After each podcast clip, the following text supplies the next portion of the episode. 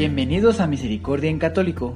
La finalidad de este podcast es compartirte la insondable misericordia de nuestro Señor Jesucristo, apoyándonos de literatura de santos como la biografía y diario de Santa Faustina, testimonios, temas para poner en práctica día a día para el crecimiento a la devoción de la Divina Misericordia. Comenzamos. Jesús, yo confío en ti. Bienvenidos a Misericordia en Católico. Gracias por seguir viniendo aquí a este su podcast o si lo están viendo a través del canal de YouTube, pues también muy bienvenidos, querido hermano, querido hermana, querido hija de Dios. Pues el día de hoy vamos a continuar con el diario de Santa María Faustina Kowalska.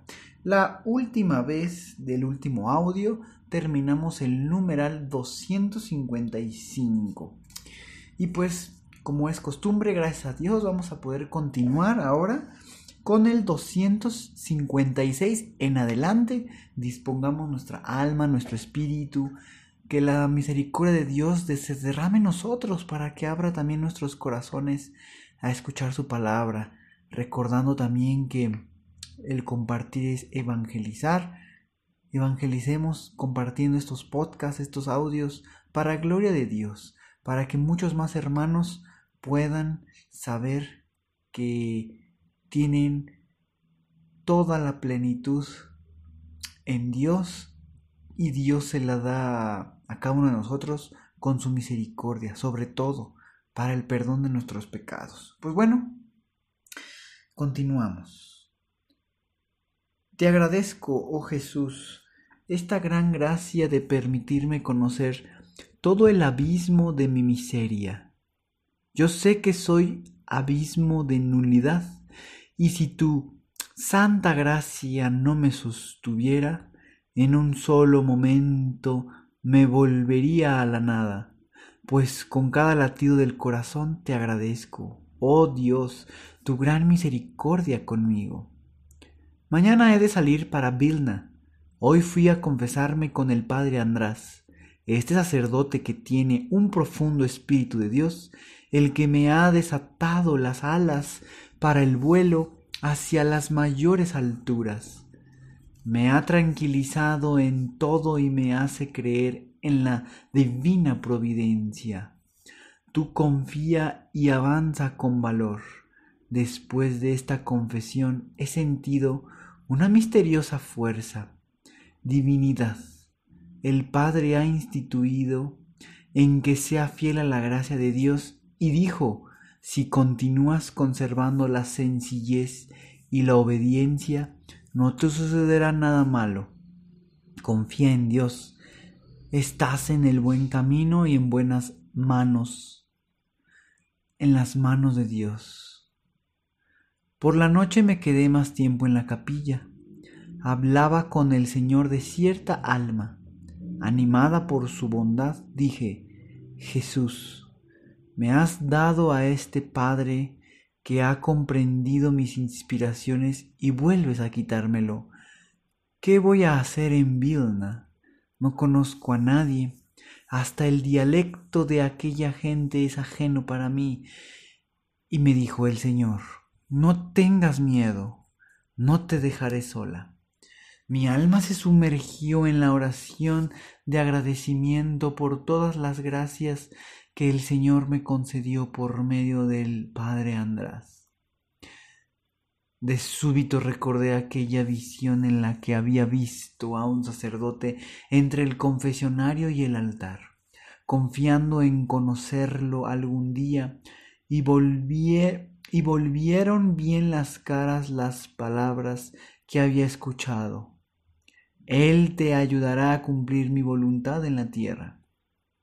Hoy, 27 de mayo de 1933 voy a Vilna. Al salir adelante de la casa eché una mirada a toda la huerta y a la casa. Al dirigir la mirada al noviciado, de repente por mis mejillas rodaron las lágrimas. Recordé todos los beneficios y las gracias que el Señor me había concedido. De repente e inesperadamente vi al Señor junto al florero que me dijo, no llores, yo estoy siempre contigo. La presencia de Dios que me penetró mientras el Señor Jesús estaba hablando duró todo el tiempo del viaje. Tenía el permiso de detenerme en Sestochoa. Por primera vez vi a la Santísima Virgen cuando a las cinco de la madrugada fui para asistir al descubrimiento de la imagen. Estuve orando sin interrupción hasta las once y me parecía que acababa de llegar. La Madre Superiora del lugar mandó una hermana para llamarme a desayunar y porque estaba preocupada de que yo no perdiera el tren. La Virgen me dijo muchas cosas. Le ofrecí mis votos perpetuos. Sentía que yo era su niña y ella mi madre. No me rehusó nada de lo que yo le había pedido.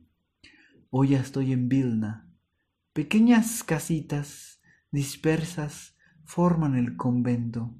Me parecen algo extrañas después de los grandes edificios de Josefou. Hay solamente dieciocho hermanas. La casita es pequeña, pero la armonía en esta comunidad es grande. Todas las hermanas me recibieron muy cordialmente, lo que me dio mucho ánimo antes de afrontar las fatigas que me esperaban. La hermana Justina, hasta había lavado el piso con motivo de mi llegada. Cuando fui a la bendición, Jesús me iluminó sobre cómo comportarme con ciertas personas. Con todas mis fuerzas me abracé al dulcísimo corazón de Jesús, al ver que extraordinariamente sería expuesta a distracciones debido a la tarea que iba a tener de la huerta y porque la tenía que mantener contactos con laicos. Llegó la semana de la confesión y con alegría vi a aquel sacerdote al que había conocido antes de venir a Vilna. Lo había conocido en una visión. En ese momento oí en el alma estas palabras. He aquí mi fiel siervo.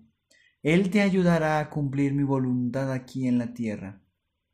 Sin embargo, yo no me hice conocer de él, tal y como lo deseaba el Señor, y durante algún tiempo luché con la gracia. En cada confesión la gracia de Dios me penetraba misteriosamente, pero yo no le revelé mi alma y pensaba no confesarme con este sacerdote. Tras este propósito, una inquietud terrible se adueñó de mi alma. Dios me reprochó enérgicamente. Cuando revelé toda mi alma a este sacerdote, Jesús derramó sobre mi alma todo un mar de gracias. Ahora comprendo lo que es la fidelidad a una simple gracia y cómo ella atrae toda una serie de otras gracias. Oh Jesús, manténme a tu lado, mira lo débil que soy, por mí misma no avanzaré ni un paso. Por eso tú, oh Jesús, Tienes que estar continuamente conmigo, como la madre cerca de su niño débil, y aún más empezaron los días de trabajo, de lucha y de sufrimientos. Todo va con su ritmo de convento. Uno queda siempre novicio, tiene que aprender y conocer muchas cosas, porque si bien la regla es igual, cada casa tiene sus propias costumbres, por eso cada cambio es un pequeño noviciado. Hoy recibí una gracia grande e inconcebible, puramente interior, por la cual agradeceré a Dios en esta vida y por la eternidad. Jesús me dijo que yo le agradaría más meditando su dolorosa pasión y a través de esta meditación mucha luz fluye sobre mi alma. Quien quiera aprender la verdadera humildad, medite la pasión de Jesús. Cuando medito la pasión de Jesús, se me aclaran muchas cosas que antes no llegaba a comprender. Yo quiero parecerme a ti, oh Jesús, a ti crucificado, maltratado, humillado. Oh Jesús, imprime en mi alma y en mi corazón tu humildad. Te amo, Jesús con locura. Te amo anonando como te describe el profeta. que por los grandes sufrimientos no lograba ver en ti el aspecto humano. En este estado te amo, Jesús, con locura, Dios eterno e inmenso. ¿Qué ha hecho de ti el amor? Pues bien, queridos hermanos, ¿con qué frase acaba Santa Faustina? ¿Qué ha hecho de ti el amor? Normalmente yo me imagino que cuando aquí en la tierra hablamos de del amor, pues tal vez por tantas películas de Hollywood podemos caer en una en un malentendido. Podemos caer en el malentendido de pensar que el amor es estar sonriendo en carcajadas, por ejemplo. Porque iba a decir que yo iba a decir que el amor sería estar feliz. Y verdaderamente es la verdad. Pero cuando decimos felicidad, no se nos atraviesan los sufrimientos, no se nos atraviesan esas cruces de cada día. Tal vez podemos considerar que eso no es felicidad, el sufrir, el padecer. Sin embargo, yéndonos más atrás, el amor, el amor es eso que, vi, que, hizo, que hizo Jesús a nosotros. Por eso Santa Faustina termina, ¿qué ha hecho de ti el amor? Como podemos saber y como nos dice Santa Faustina, meditando la pasión de Cristo, encontraremos luz, encontraremos la humildad. Y en esa pasión es la máxima exponente del amor. Eh, yo no estuve en esos entonces, pero estoy casi seguro que nuestro Señor no iba riéndose, como podemos pensar que el amor sería felicidad. Iba feliz porque nos iba amando pero dentro de su felicidad incluía ese sufrimiento, ese dolor por amor. Iba feliz cumpliendo la voluntad del Padre, es lo que lo mantenía pleno. Entonces, es importante no revolvernos con la felicidad que el mundo nos quiere tal vez impregnar. Decir, el dinero, los bienes materiales en abundancia, todas esas cosas que se puede considerar que, se, que da la felicidad y al mismo tiempo decir, estoy amando, regalando cosas, estoy amando. No quiero decir que está mal regalar algo, claro que es parte de ayudando a la divina providencia que fluye entre, a través de nosotros, dando al prójimo lo que necesita. Sin embargo, como todo es con una medida, ¿verdad? Hasta a nosotros mismos. Claro que el dinero que Dios nos da, pues es también para ayudarnos. Es una manera en que la divina providencia llega a nosotros. Pero podemos ayudarnos, en un ejemplo, con dos chamarritas a lo mejor, dos pantalones, por decir algo. Eso podría ser ayudarnos, a diferencia de caer en el en el exceso, en el apetito desordenado y decir, tengo 20 chamarras, tengo otros 20 pantalones y otras tantas camisas y muchos zapatos, cuando verdaderamente eso fue un exceso.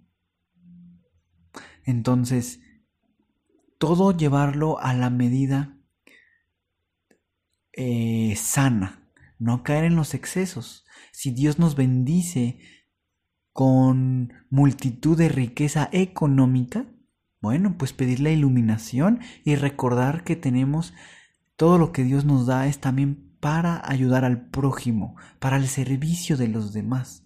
Muchas veces nos lo da pero no es tanto para nosotros, sino porque nosotros vamos a ser ese medio para llevarlo a algún otro lado. entonces que la confianza que Dios pone en nosotros la podamos. No la des, podemos decir, no la no la tiremos a la basura la confianza que Dios pone en nosotros. Si nos bendice con alguna otra algún otro bien, porque estamos verdaderamente enriquecidos. Dios nos dota de riquezas. Recuerden que las riquezas no solamente son económicas, hay muchas riquezas y tú eres, estás inundado de riquezas. Descúbrelas porque Dios ha confiado en ti y ponerlas en ti para que te ayudes, pero también ayudes al prójimo. Eres un portador de esas riquezas para distribuirlas. Normalmente atribuimos el concepto de riqueza a lo que es la economía. Entonces, recordemos que la riqueza es todo aquello que tenemos en abundancia. Somos ricos en eso. Descubramos esas riquezas, nuevamente lo digo, para distribuirlas en el lugar que Dios quiere que lleguen. Somos como un camioncito que va moviendo la mercancía para que llegue a una tienda y muchos sean beneficiados con ese camioncito. Entonces, pues bueno, tíos hermanos, nuevamente gracias por estar estos momentos y sigan compartiendo. Que Dios los bendiga. Hasta pronto. Si es la primera vez que escuchas nuestro podcast, te invitamos a que escuches el numeral 0,1,1, que habla sobre las temáticas que se desarrollan en este podcast y el lenguaje que hemos propuesto para identificar cada una de ellas y así sea más fácil para ti escuchar las que más te agraden. Te dejamos el link del audio y la lista de las temáticas en la descripción que este audio tiene.